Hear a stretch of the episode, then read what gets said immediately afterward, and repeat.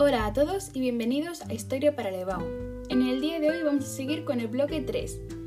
Hablaremos del 3.4, la monarquía hispánica de Felipe II, gobierno y administración, los problemas internos, guerras y sublevación en Europa.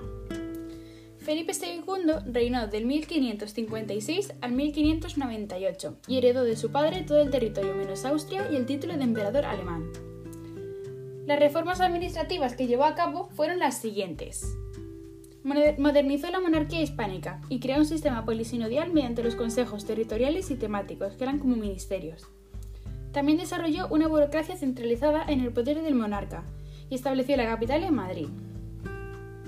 Se enfrentó a dos problemas internos. El primero es la rebelión de las Alpujarras. Su padre, Carlos I, había concedido a los moriscos un plazo de 40 años para abandonar sus prácticas, que aspiraban en ese momento. Con el apoyo de los turcos se rebelaron contra esto y fueron expulsados de Granada. El segundo problema es que el primer ministro Antonio Pérez se enfrenta al rey vendiendo información privilegiada a los enemigos de la corona y a los Países Bajos que intentaban independizarse. Fue acusado y escapó de España a Francia.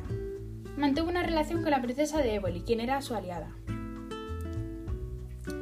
En cuanto a la política exterior, a los enemigos de Carlos I, Felipe II sumó la revuelta con los Países Bajos, las victorias en los tercios de Flandes con el duque de Alba a la cabeza y la derrota de la Armada Invencible contra Inglaterra. También mantuvo los intereses del Mediterráneo y ganó frente a los turcos en la batalla de Lepanto.